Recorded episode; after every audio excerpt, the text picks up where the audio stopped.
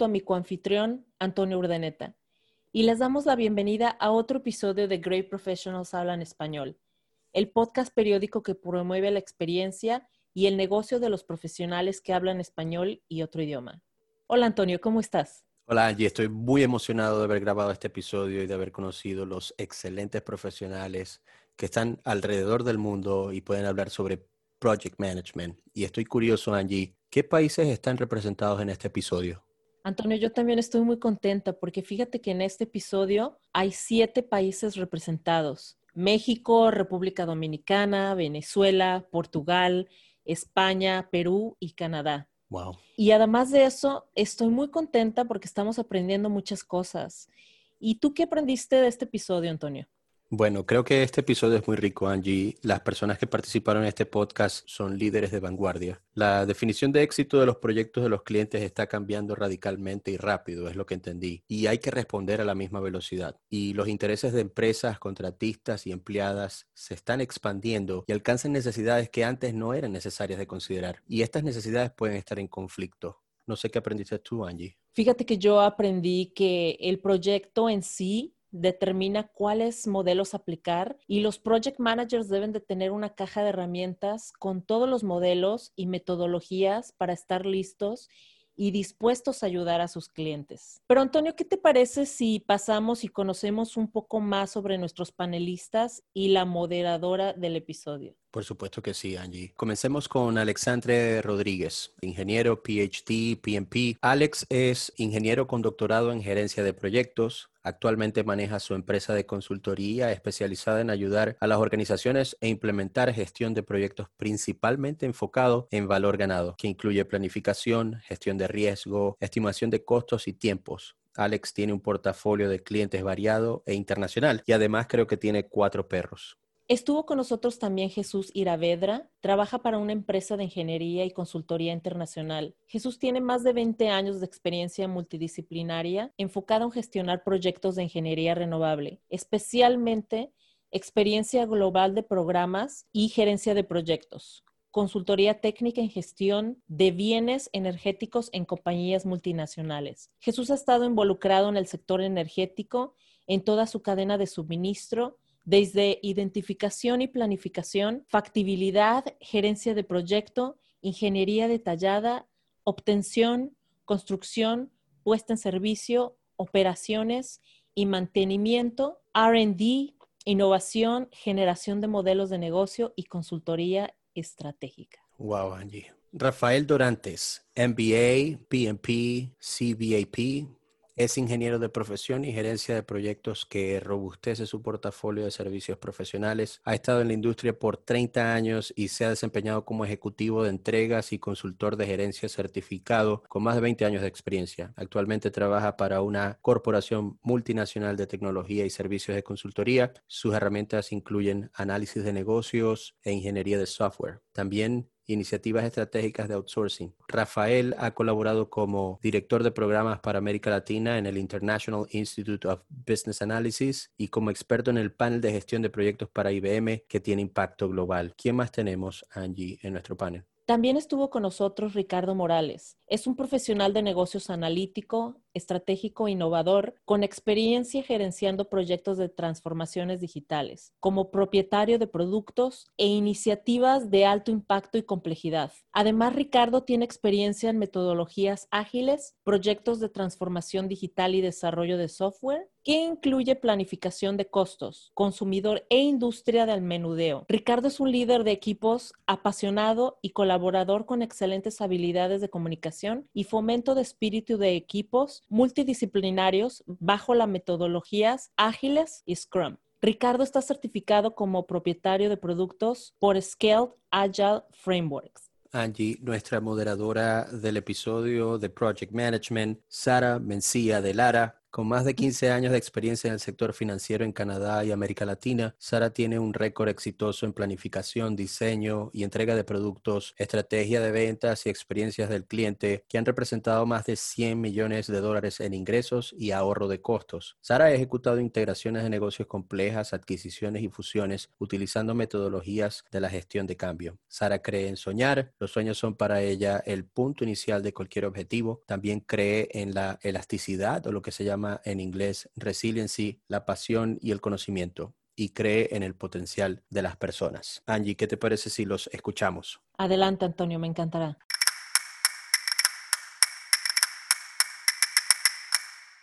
Bueno, muchísimas gracias. A mí me gustaría que comenzáramos a hablar un poco acerca de la función de project management, de manejo de proyectos en las organizaciones. ¿Cuál es la importancia que tiene? Nosotros vemos ahora en la época de COVID, las organizaciones han tenido que dar un giro a sus estrategias. Según ustedes, ¿cuál es la importancia que tiene la función de project management en las organizaciones para que puedan llegar y materializar las estrategias que tienen, considerando el poco tiempo que han tenido para poder desarrollar esas estrategias. Entonces, quiero darle la palabra a Alex para que nos hable un poco acerca de esto. Muy bien. Cuanto a la importancia en general del cliente de proyecto en las, en las empresas, de su actividad, pues cuanto más está orientada al negocio de las organizaciones, sean privadas, sean gubernamentales, sean con, con ánimo de lucro, sin ánimo de lucro,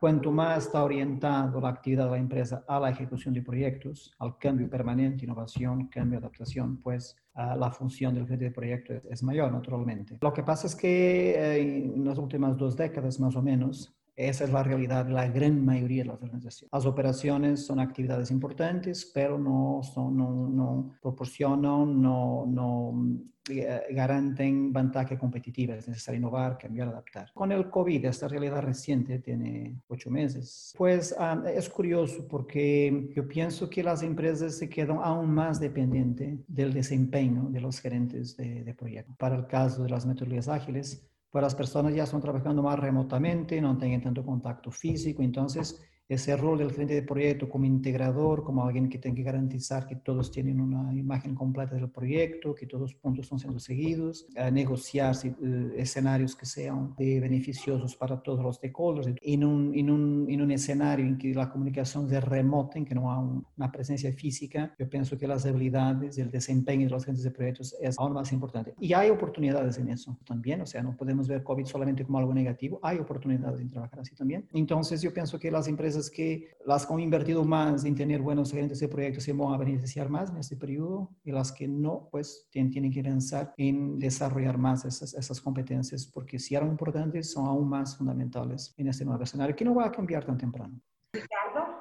También la velocidad con la que la tecnología está cambiando requiere que las empresas también cambien de mucho más rápido que antes. Esto implica que los project managers siempre estén buscando nuevas metodologías, nuevos procesos, nuevas herramientas para poder ser más eficientes eh, y más veloces en el cambio, ¿no? en la respuesta al cambio. Si no respondes al cambio rápido, la competencia literalmente te va a arrollar y uno tiene que estar siempre un paso adelante. ¿no? Y, esos cambios son constantes en todas las compañías. Dicen que la única constante es el cambio realmente. Y sí, el, el rol de project management ahorita está cobrando más importancia creo yo que nunca, ¿no? Además que la tecnología también es un habilitador para muchas cosas dentro de las empresas, cambios de procesos, cambios de productos, formas de hacer las cosas. Y por lo tanto se requiere un project manager dedicado y muchas veces una oficina de project management en cada empresa que lidere este cambio, ¿no? Y que lidere cómo se va a desarrollar este cambio. Rafael y luego Jesús. Yo pienso que, que, COVID, como decía Alexander, es en realidad una coyuntura que está acelerando la dinámica de negocios en el mundo. En realidad, eh, la transformación digital y hacia dónde va la economía y las organizaciones empezó hace más de 10 años. Entonces, el regreso a la, a la oficina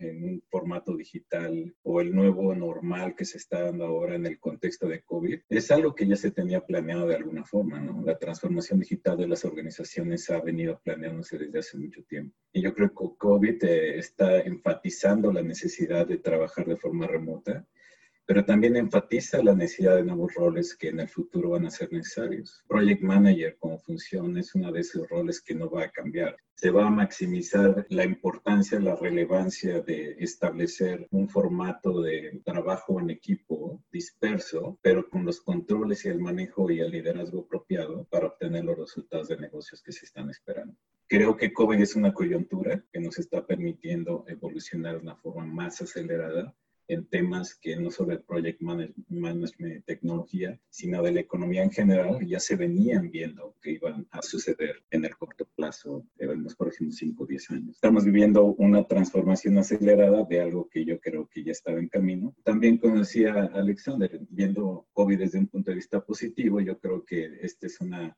oportunidad para tomar de frente esa oportunidad de liderazgo que nos permite el COVID para representar a nuestros equipos de trabajo el rol de project manager y los servicios y el valor que proveemos a través de nuestra compañía en este rol particular del project. Jesús.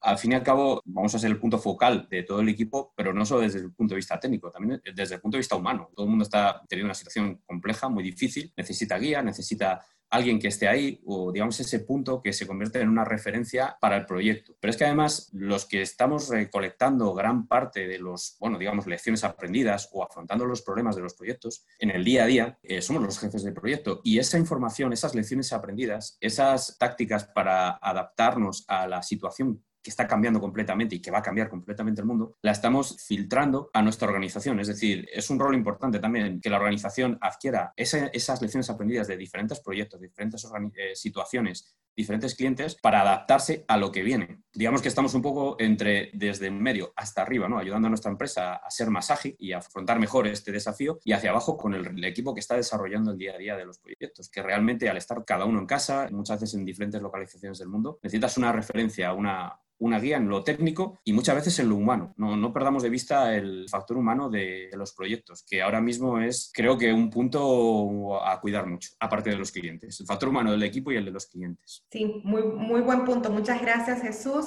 Eh, ¿Cómo ha cambiado la gestión de ustedes como jefes de proyecto con el COVID?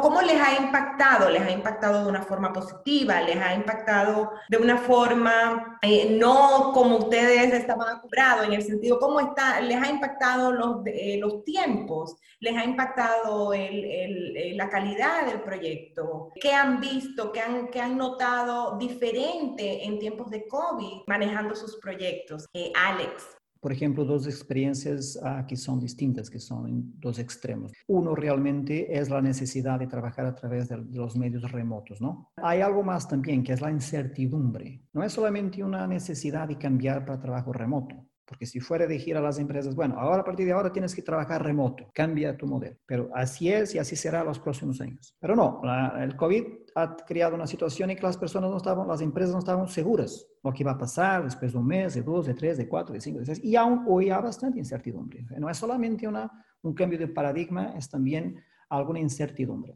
Por ejemplo, hablo de, de tres experiencias, tal vez una tercera también sea interesante. Un caso, tuve un, tuve un caso em que o projeto se está desenvolvendo melhor do que caso não, não tiver o Covid. Por quê? Porque se trata, por exemplo, de um cliente com uma cultura muito burocrática para citas, para reunir todos os clientes de projeto, todos os stakeholders. Sempre que eu tinha que ter citas, era sempre uma, mucho tiempo perdido en organizar las citas y aprobar la disponibilidad de las personas y, y, la logística física de viajar hasta las instalaciones del cliente y también los jefes de proyecto que en los proyectos. Entonces era siempre muy complicado marcar las citas y esos encuentros físicos. Y el cliente no tenía cultura de trabajo remoto. Y ahora lo que pasó fue que, eh, porque si las, todas las reuniones se hacen a través de Teams, de Microsoft Teams, se marca una reunión ahora y empieza exactamente a esa hora. No hay logística física, ¿no? De llegar al edificio, de subir, de entrar, de sentar, de personas todas, quién está, quién no está. Es muy rápido, ¿no? Y se hacen tres, cuatro citas en un día cuando antes no se, no se podría hacer. Además,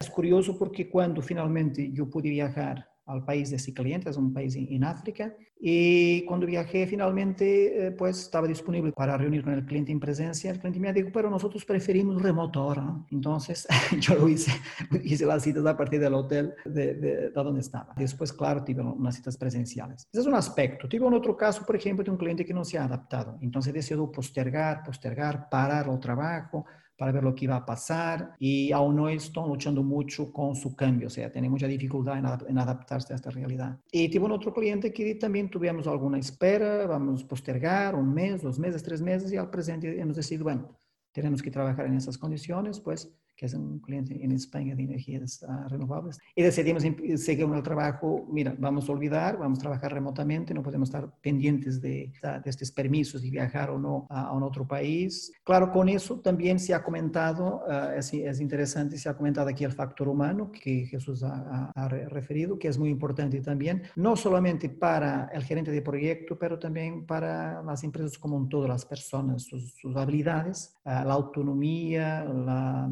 autogestión, o sea, las personas gestionar su tiempo mejor también cuando trabajan a partir de su casa. Es algo que también eh, es un reto para toda la empresa y también afecta bastante los proyectos. Entonces, en términos de recursos humanos, desarrollo de, personas, habilidades, yo pienso que también es un área que es muy relevante para la diferencia de proyectos. Es un área que también será afectada mucho en el futuro, cómo se miran las competencias, cómo se desarrollan las competencias, la cultura de trabajo también será afectada. Entonces, yo pienso que de algún modo, um, yo veo eh, esta experiencia que tú realmente me indica que empresas que sepan aprovechar, explotar la oportunidad de este nuevo modelo podrán ser beneficiosas. Los costos son mucho más bajos, los costos de logística, los, la eficiencia del trabajo es más elevada cuando se logra trabajar uh, remotamente. Claro que es, es, importante notar que esto no se aplica a todas las actividades. Algunas realmente necesitan de presencia física, no es 100%, pero yo tenía un, el cliente que tuve más dificultad en adaptarse era un cliente que tenía mucha dificultad en marcar cosas remotamente.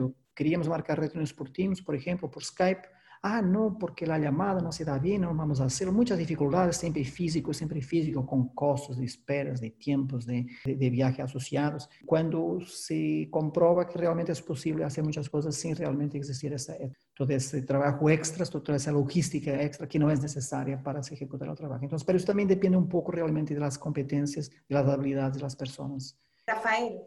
Para mí en particular en mi equipo de trabajo, el reto ha sido el factor humano y la cultura. Establecer un nuevo mecanismo de trabajo con nuestros clientes y con los clientes de nuestros clientes. Yo creo que ahí la, esa cadena de valor que se va generando tiene que ser homogénea. En casi todos los casos, independientemente de los procesos, la tecnología, los productos, ese manejo del cambio ha sido uno de los factores más preponderantes en cuanto a retos. Y manejar esa empatía en cuanto a, la habilidad de los empleados en trabajar en casa también ha sido algo importante, ¿no? Lección aprendida para nosotros fue que hablamos de cómo dar acceso remoto, cómo habilitar a los empleados, cómo establecer procesos, mecanismos, pero no se habló también de cómo vamos a eliminar la posibilidad de que la agenda de las personas empiece desde las 7 de la mañana y termine a las 7 de la noche, porque se asume que ahora todo el tiempo está disponible, ¿no? Para poder ser agendado en cuestiones de trabajo porque ya no hay tiempo de ir hacia la oficina, ya no hay lunch, ya no hay otros aspectos que son parte de la vida y que de repente desaparecieron. ¿Qué hacemos con los niños y la gente que, aunque suene extraño, la habilidad de cierta gente para poder incluso adaptarse a nuevos mecanismos de trabajo remoto, ¿no? Claro que sí. Muchas gracias, Rafael. Jesús. Por febrero tenía reuniones de 20 y 30 personas por conference call, pero desde un confinamiento. Estaban allí confinados, que ellos estaban cambiando su, digamos, su dinámica de trabajo, lo que comentabais antes, que se habían tenido que adaptar. Y nosotros, todos confinados, en mi empresa además se, se permitía el trabajo desde casa, el teletrabajo. Con lo cual había, pues, eh, digamos, un 50% de la gente que trabajamos por dos, tres días desde casa. Pero el confinamiento y el trabajo en remoto todo el rato desde casa ha significado un cambio radical. Y, yo lo he notado porque, claro, yo antes sabía lo que era trabajar desde casa, pero esto no es trabajar desde casa, esto es otra cosa. Eh, aparte de los niños y tal, era eh, la gente eh, ha cambiado y como comentabais antes, cambia los horarios, cambia la actitud y al final todo el mundo tenía una ansia de cumplir todos los requerimientos independientemente de si acababan tardísimo de trabajar o desatendían a la familia y eso ha ido afectando a, digamos, el equilibrio de, de, las personas y en caso nuestro desde abril hasta junio no se, bueno, hasta junio no se ha empezado a conseguir, ¿no? que la gente y digamos racionalice el trabajo y se acostumbre a una situación que va a durar mucho. Entonces, esto puede llegar a afectar a la productividad. Creo que sería bueno, como ejercicio, que mirásemos un poco hacia atrás eh, desde el principio de la pandemia y recolectar una serie de lecciones aprendidas, algo que hemos, yo creo, comentado todos de, de una manera o de otra, y ver cómo las podíamos aplicar en base a que, bueno, primero no sabemos cuánto va a durar esto, y creo que un poquito de autocrítica vendría, vendría muy bien. Y aplicar esas lecciones aprendidas que hemos, que hemos visto, porque al final tenemos que conciliar. Es bueno para la productividad. Alex. Las empresas también tienen que pensar en las condiciones que propician a las personas en sus casas, ¿no? Ya me, acordé ahora, porque yo conozco casos en que personas pues bien tienen buenas condiciones en su casa, pueden trabajar remoto, otras no tienen condiciones tan buenas. Y las empresas tienen, que pensar sobre su obligación de crear esas condiciones para que las personas puedan trabajar en condiciones buenas a partir de su casa. Ricardo.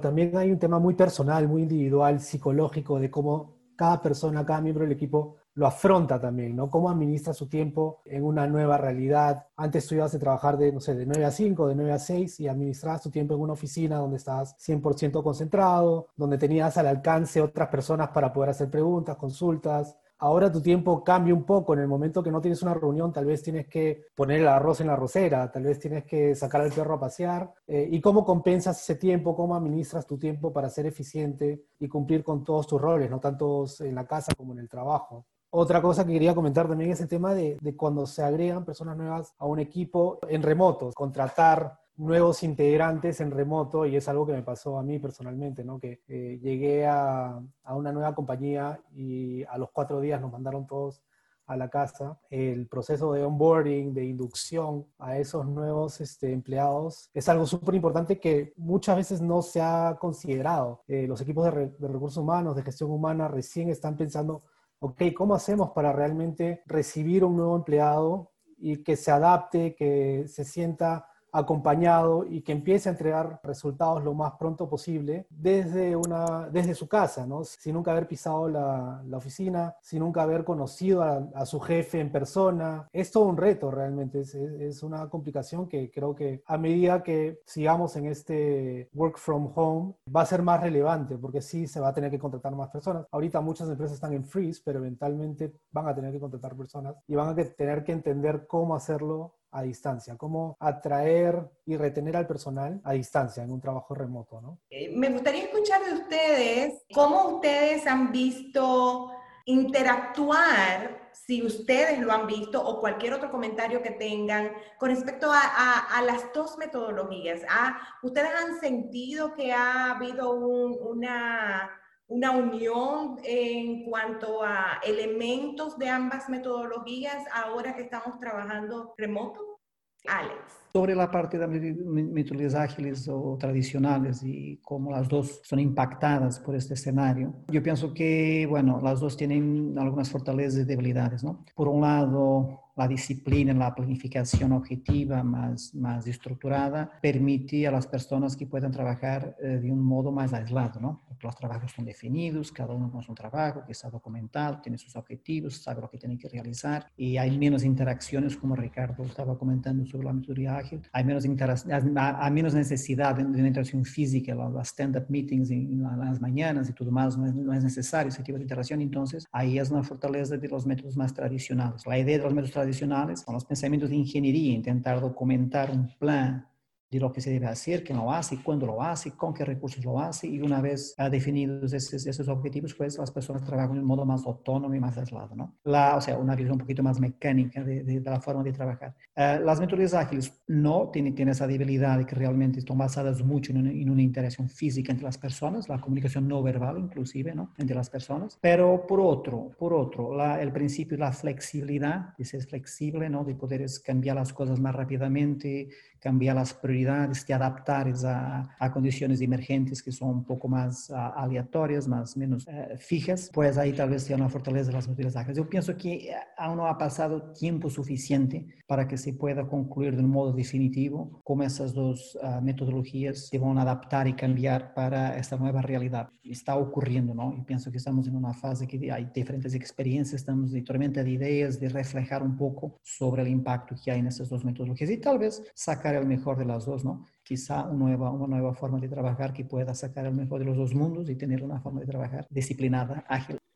Sí, claro. Este, yo creo que muchas veces se ponen en enfrentamiento la metodología y la metodología eh, ágil y la waterfall, ¿no? Eh, y en realidad no son, no son contrarias, no, son, no están en, en, una, en una pelea por el poder realmente. Son metodologías que se usan en función a la necesidad y la casuística del de cada proyecto, ¿no? Hay algunos proyectos que funcionan muy bien en waterfall y que no podrían rápidamente y a un costo eficiente con ágil, y hay otros que por su naturaleza se tiene que hacer con una metodología ágil, ¿no? Por ejemplo, el desarrollo de software muchas veces se ve ligado a la agilidad y proyectos de infraestructura grande, como por ejemplo represas o construcción, se ve más ligado a temas de waterfall. Entonces, no es exactamente un enfrentamiento. Si usamos Waterfall o usamos eh, ágil. Yo creo que depende de cada situación. Sobre las metodologías ágiles y esta, esta condición en la que estamos ahorita, uno, uno de los valores de ágil es que tengamos la habilidad para adaptarnos continuamente a los cambios.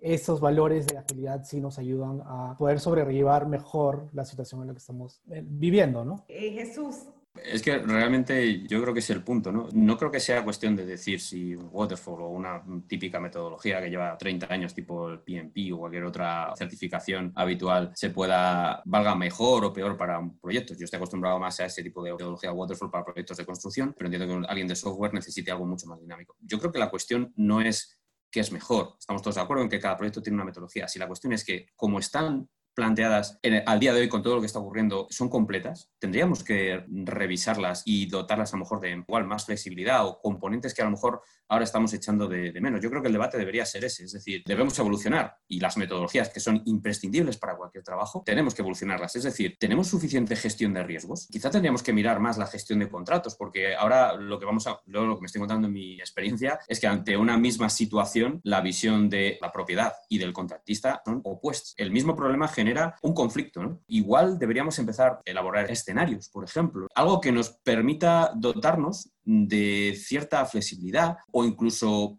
que podamos, las lecciones aprendidas que estamos no aprendiendo ahora, sino sufriendo, que podamos tener la capacidad de implementarlas en estas metodologías. Evidentemente, cada situación va a ser un mundo, pero como concepto, yo creo que sería ese el debate, ¿no? ¿Cómo podemos actualizarlas con todo esto que está pasando? Rafael. La mejor metodología es la que funciona para tu proyecto. Y como project manager, creo que la responsabilidad que es tener una caja de herramientas donde tengamos todos esos enfoques, esas metodologías, esas técnicas, para poder hacer uso de ellas dependiendo del perfil de tu proyecto. Hay proyectos de larga escala, multinacionales, donde se utilizan no solo Waterfall Agile, sino otras técnicas que nacen en el contexto de la necesidad de esos proyectos. De hecho, lo que está pasando ahorita con COVID es algo que nosotros estamos tomando esas lecciones aprendidas, empacando eso en nuevos enfoques en cuanto al trabajo remoto y la definición de éxito entre las partes para trabajo remoto de forma permanente. Esos son elementos, son otras técnicas que no necesariamente tienen que ver con Waterfall y Agile, que son aspectos más de desarrollo de software que otros elementos de project management como tal.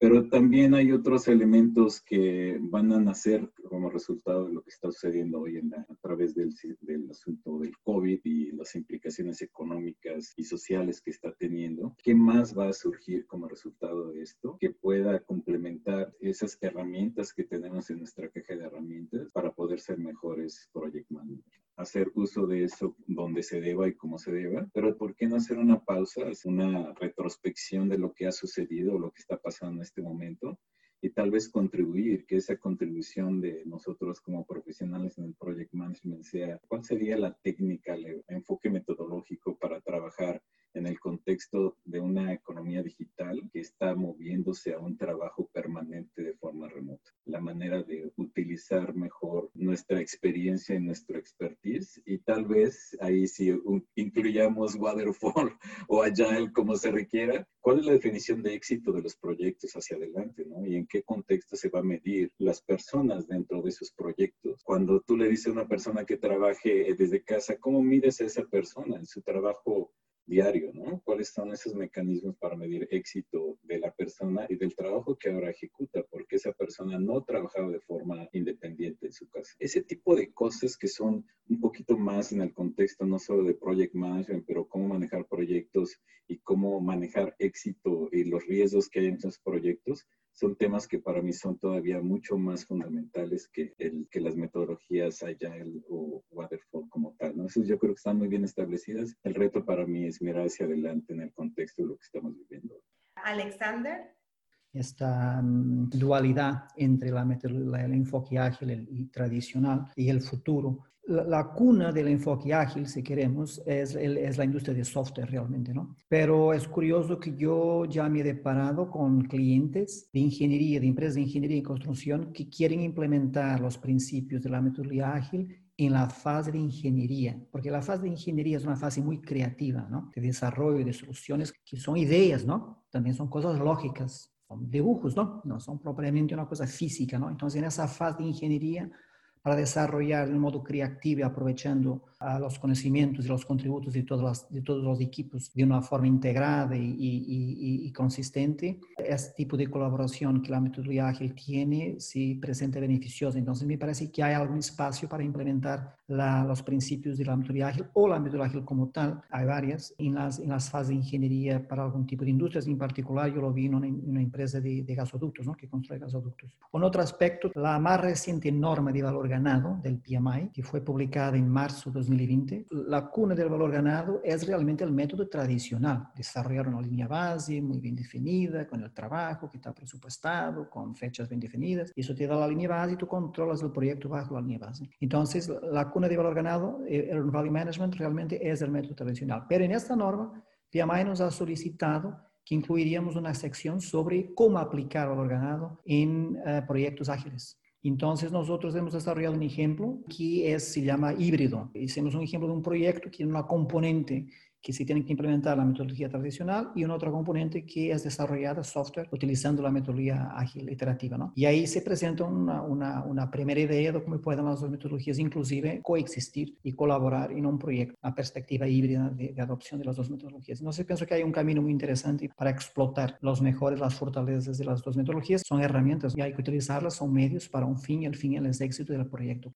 Jesús. Todo esto está cambiando y al final, digamos, el cómo estamos gestionando los proyectos están cambiando y cómo estamos elevando esos cambios, digamos, a las estructuras de las empresas. Igual deberíamos centrarnos, sobre todo en mi negocio, que es el, el tema de la ingeniería, pero creo que aplica a otros sectores, más en el, en el, valor que generamos al cliente y no tanto en las horas hombre que facturamos o digamos o los ahorros en compras, no, centrarnos más en el valor eh, que, que, estamos aportando con ese diseño, con ese trabajo, que puede ser un ahorro económico o una mejor, un mejor posicionamiento de la empresa. Quiero decir, hay que cambiar el modelo de negocio también. O sea, ya no es tanto el típica empresa, yo te vendo un producto, me ha costado tantas horas o tanto dinero, es esa interacción con el cliente que el cliente vaya viendo ese valor que se le va generando, por supuesto que el monto económico esté asociado a ese valor y que se haga un camino juntos, porque al final lo que nos está demostrando esta pandemia es que esa barrera entre cliente, contratista, al final estamos todos metidos y todos tenemos que salir juntos. Quizá hay que evolucionar también en el modelo de negocio. Me gustaría escuchar cómo ustedes ven eh, el, el tema de change management en este nuevo normal. ¿Cómo ustedes apoyan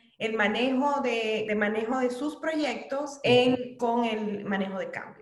No, esa es una pregunta permanente en la, en la, gestión de proyectos, porque hace unas décadas los proyectos eran más, se ejecutaban en un entorno más fijo, ¿no? Y por lo tanto, ahí la idea tradicional, vamos a pensar bien, get it right first time, desarrollar la idea bien la primera vez y después construimos esa idea y cuando vas a construir la idea del proyecto, pues el entorno es el mismo cuando pensaste en la idea, ¿no? No nada ha cambiado, ¿no? Entonces, lo que vas a construir es adecuado porque la cuando hiciste el diseño del proyecto, las condiciones eran exactamente las mismas. Sabemos que actualmente no es así, con el cambio muy rápido de las tecnologías emergentes y todo más, globalización, cada vez un cambio cada vez más acelerado. Cuando tienes una idea y piensas en una solución, cuando vas a construirla, las condiciones han cambiado ya, ¿no? Entonces la función de adaptar el proyecto durante su ejecución para que siga siendo útil a la organización es un desafío. Una forma de tratar ese tema es hacer proyectos más cortos, o sea, al revés de hacer un gran proyecto, haces proyectos más cortos en secuencia, que ahí aparece la idea también de gestionar un programa, no relacionarnos con el cliente, añadir valor al cliente. La gestión de programa tiene la función de gestión de beneficios. La gestión de programa es una función que está arriba de los proyectos y tiene como objetivo utilizar los proyectos como un medio para generar a lo largo plazo beneficios al cliente. Y otra estrategia también es tener procesos de adaptación rápida del proyecto. En el, en el, transcurso del proyecto tiene la capacidad de rápidamente adaptar y también tener ideas que sean adaptables, tener ideas que al modo de construirlas existe la capacidad de cambiarlas, ¿no? Tanto en una perspectiva de reducir los proyectos y hacer más programas, enfocados en la gestión de beneficios, proyectos más pequeños y también los proyectos como tal tener mecanismos rápidos de, gestión de cambio. Las metodologías ágiles lo intentan alcanzar así a través de los sprints. Son desarrollos pequeños, muy rápidos. Entonces tú, tú no te vas a arrepentir de cada sprint, ¿no? Pero pues siempre que tienes un sprint, después puedes repensar el futuro de, de tu próxima iteración. Entonces yo pienso que esos mecanismos son formas ya que de algún modo reflejan una, una, una necesidad de, de, manejar esta realidad que, mismo que el COVID, por ejemplo, cree condiciones en que tenga que existir una, un cambio, por ejemplo, de, de, tener procesos de trabajo más eficientes, más environmental friendly, o sea, más amigables, amigables al ambiente y todo más, lo que sea que se haga, siempre será un cambio, ¿no? Y, y ese cambio siempre será un poco acelerado, ¿no? El cambio rápido no va a cambiar, ¿no? Entonces, esa es una necesidad permanente en los, en los proyectos.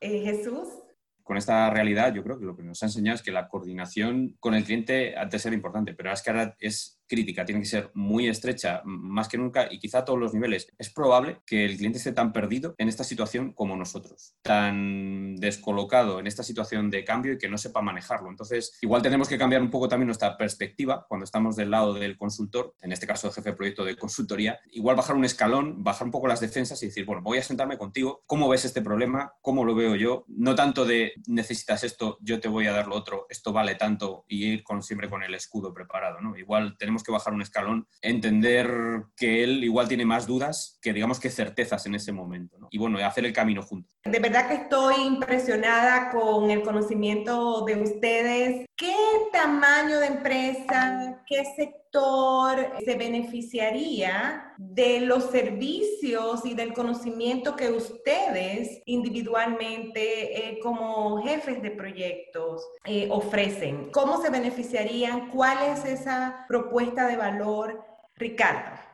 En realidad es para cualquier compañía, no necesariamente de software, sino compañías tradicionales también que estén emprendiendo en su transformación digital. ¿no? Entonces, yo vengo desarrollando estos proyectos hace cinco años, inicialmente desde una oficina de transformación digital, haciendo proyectos intraempresa, que se llama el intrapreneurship, que es como el opuesto al entrepreneurship. Y entrepreneurship quieran desarrollar proyectos de automatización, de optimización, para que la compañía sea mucho más eficiente, mucho más rentable y también para mejorar en general la motivación de los empleados, ¿no? Con procesos mucho más, mucho más limpios, mucho más este, directos. Ahí está mi foco, ahí está mi gran conocimiento. Eh, en los últimos años he estado metido un poco más en el mundo de e-commerce y, software development. Eh, mi conocimiento va por ahí, cómo desarrollar productos digitales enfocados en el valor al cliente, ¿no? muy oportuno eh, en estas épocas donde las empresas que pensaban que la transformación digital era algo que iba a tomar su tiempo, pues se han visto forzadas a revisitar su modelo de negocios. Jesús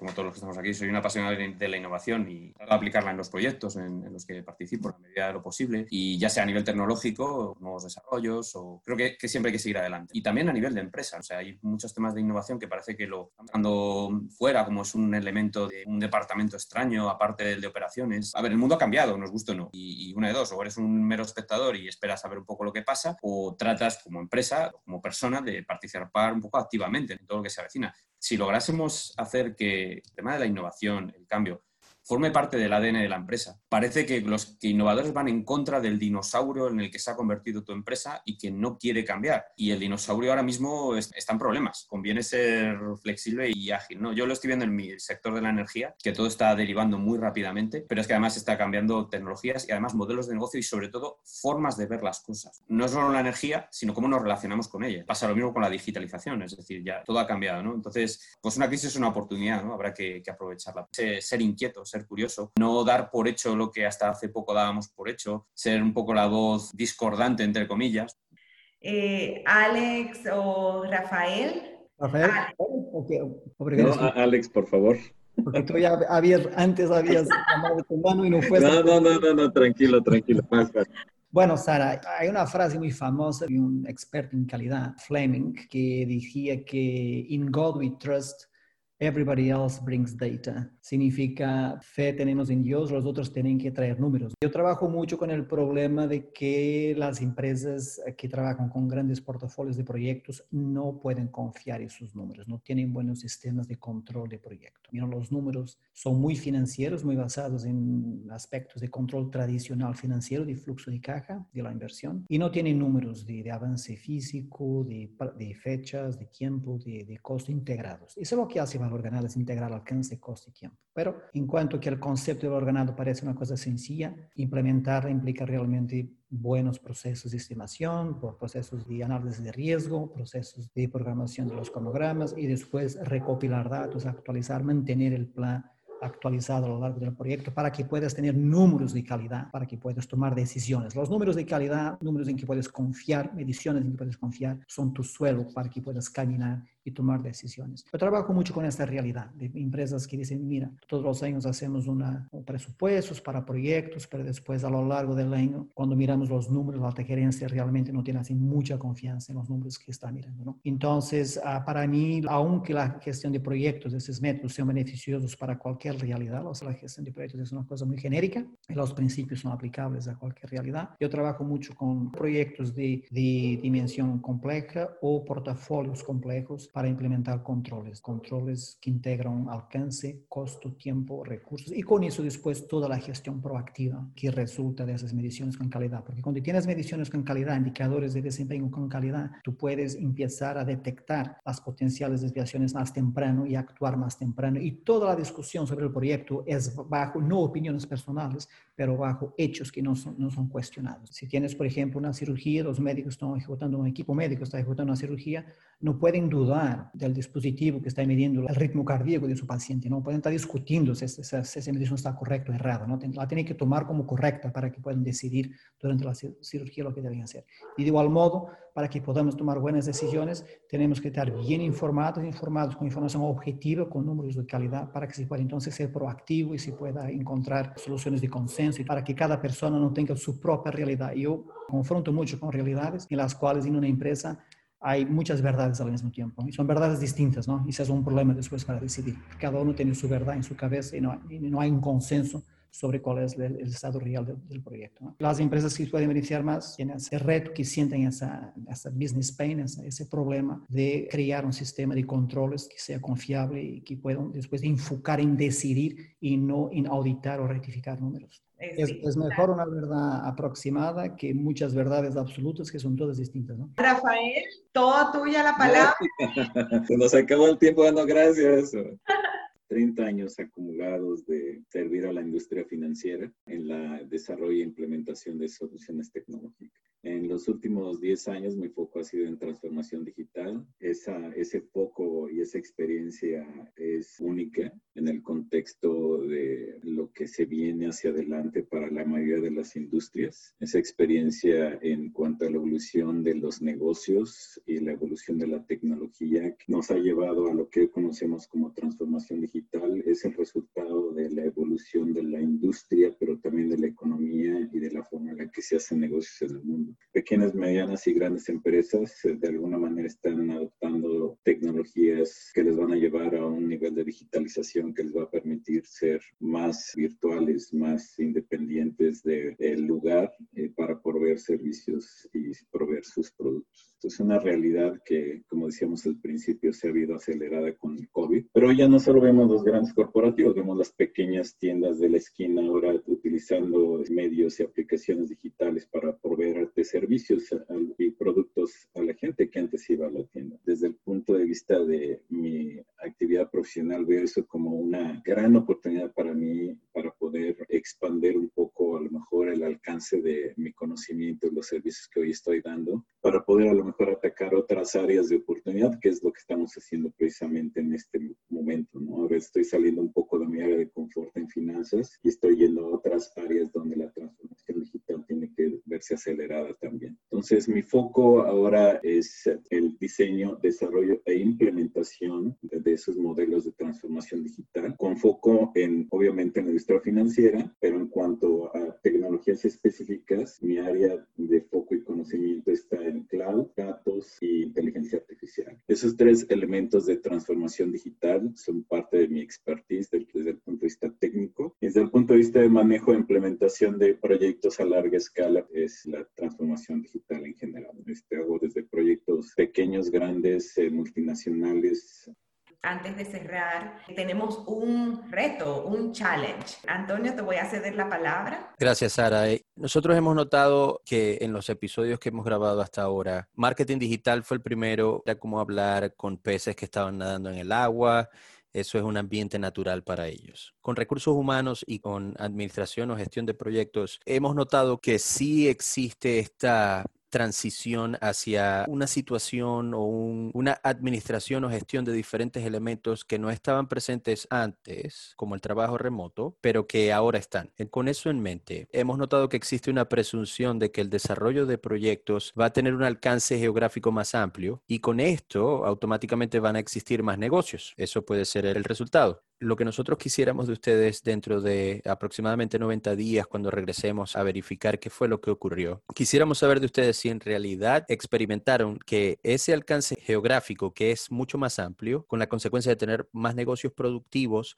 en verdad se materializó o fue simplemente el ruido que causó esta pandemia y todos regresaron a lo que eran antes y lo que podía parecer que podíamos crecer el negocio, en realidad no fue así. Si lo pueden medir en estos 90 días por bien sea por ingresos o por apertura de proyectos en nuevas geografías o por aumento de capital humano o por atracción de capitales nuevos o cualquier otra medida que ustedes crean que es innovadora para medir estos crecimientos o la falta de crecimiento, nos gustaría escuchar de ustedes dentro de unos 90 días.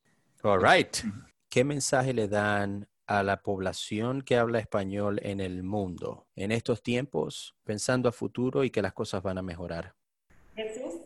Quería compartir algo, una frase, creo que es de Werner von Braun, que dice algo así como que cuando creas que todo está perdido, recuerda que aún te queda tu cerebro, tu voluntad y dos manos para cambiar tu destino. Así que adelante. Alex.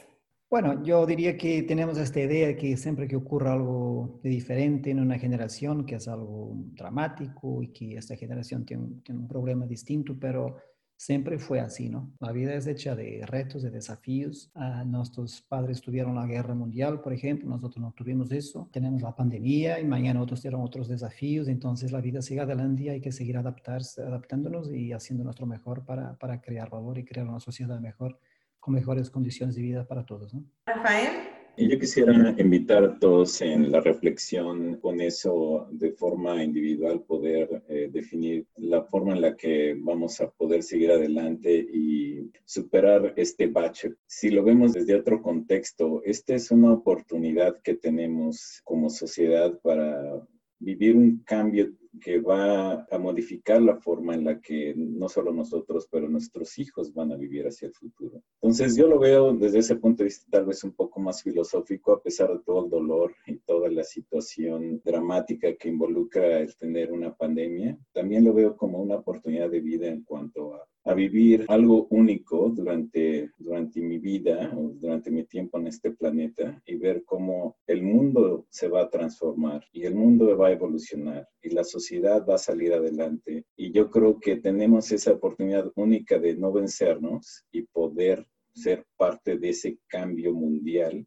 que está sucediendo enfrente de nosotros, que está cambiando no solo la sociedad, a nosotros, a nuestras familias, la manera en la que interactuamos con nuestros seres queridos y con la gente con la que producimos y, hacemos algo en la economía. Es un tema único, transformacional, que no se ve todos los días y que a pesar de que es muy doloroso, nos va a permitir mirar hacia adelante y tal vez acelerar un futuro que igual de otra forma no hubiéramos podido ver. Creo que ese cambio nos está permitiendo ser más sabios y también mucho más sensibles a la fragilidad del ser humano. Eso se había perdido un poco y creo que este es un nuevo despertar a la realidad que te invita a tener una situación como la pandemia donde los valores humanos son los que nos van a sacar adelante y esa ingenuidad y esa habilidad para transformar lo que eres y la sociedad en la que vivimos es lo que nos va a sacar adelante. Así es que ánimo. Ricardo.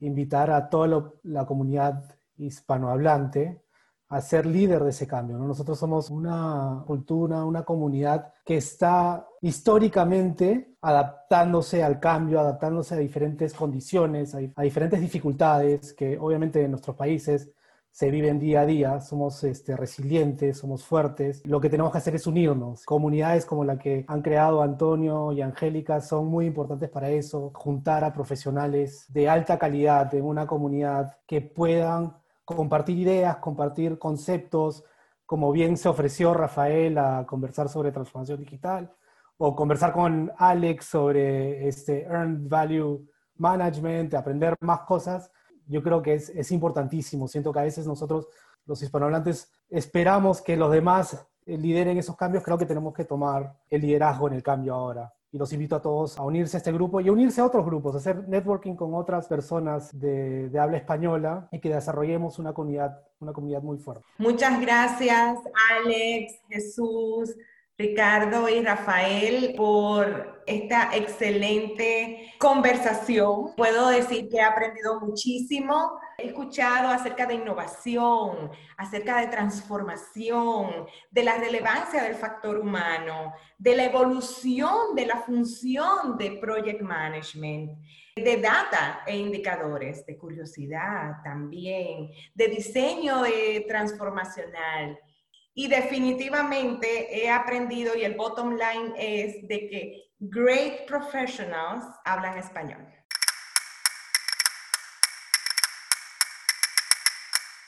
Muchas gracias por escuchar Great Professionals Hablan Español. Los invitamos a seguirlo y compartirlo con otros profesionales. Y si estás interesado en participar en este podcast, conéctate con nosotros. Tu voto definirá al ganador de este episodio, así que recuerda votar por tu profesional favorito. Selecciona entre Rafael, Alex, Jesús y Ricardo. En nuestra página de LinkedIn, Great Professionals hablan español.